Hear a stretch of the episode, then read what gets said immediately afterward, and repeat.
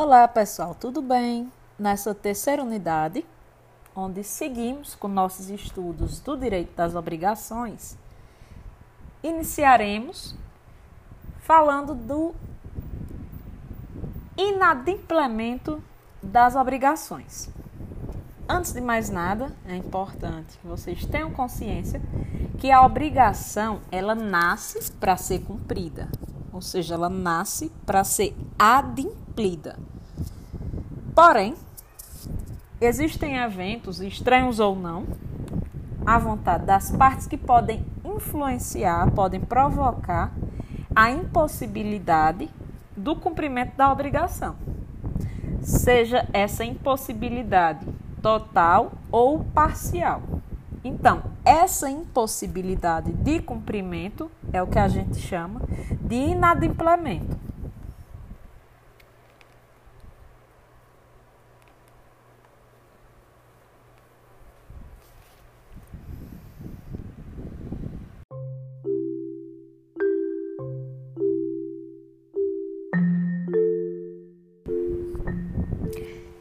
Então, quando o devedor ele não cumpre a prestação, isso a gente pode apontar como o inadimplemento.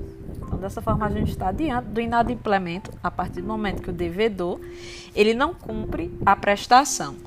E esse inadimplemento ele ainda pode ser de dois tipos: o absoluto e o relativo. E a partir desses dois tipos, nós podemos apontar a diferença entre o inadimplemento e a mora. Como assim?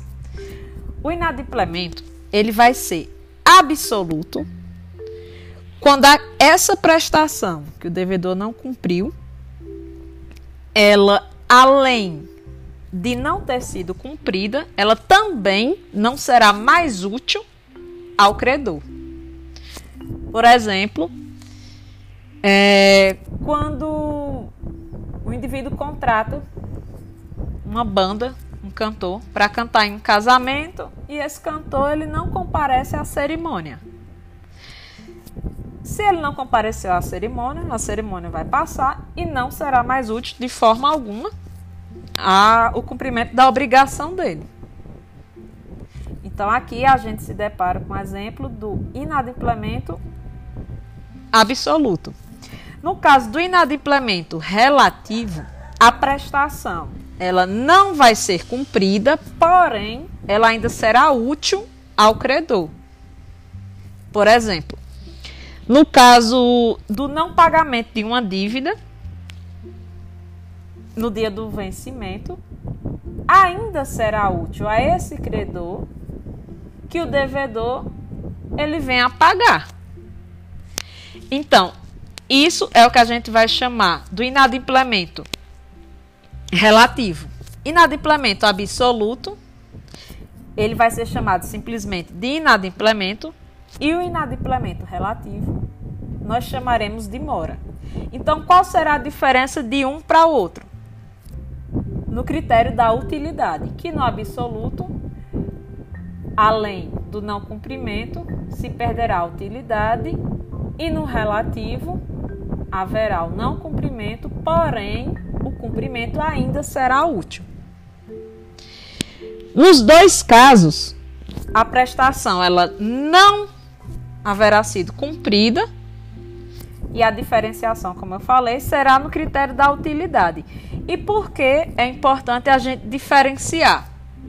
Se o caso for de inadimplemento ou o inadimplemento absoluto, a única solução para o credor será o pagamento com a indenização, perdas e danos, como previsto lá no artigo 389.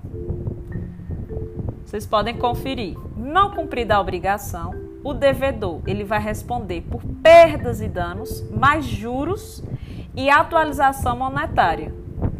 Já no caso do inadimplemento relativo, que é o caso da mora, caberá é, a purgação ou emenda da mora. E o que é isso? É no caso o cumprimento da obrigação. Por quê? Porque o cumprimento da obrigação ainda é útil para o credor, porém não será só o cumprimento, lógico, será acrescido também de encargos moratórios. Então, a gente purga a mora pagando com retardo, pagando com atraso, porém será acrescido de correção monetária, juros de mora, perdas e danos decorrentes do que? Do não cumprimento no prazo previsto, no não cumprimento no prazo acertado.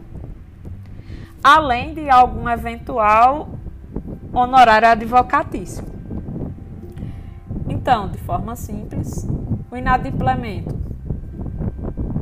eu tenho o descumprimento da obrigação, ele será absoluto quando perder-se a utilidade ao credor e será relativo quando ainda houver utilidade ao credor. No caso do absoluto, previsto no 389 se responderá por perdas e danos, juro, atualização monetária.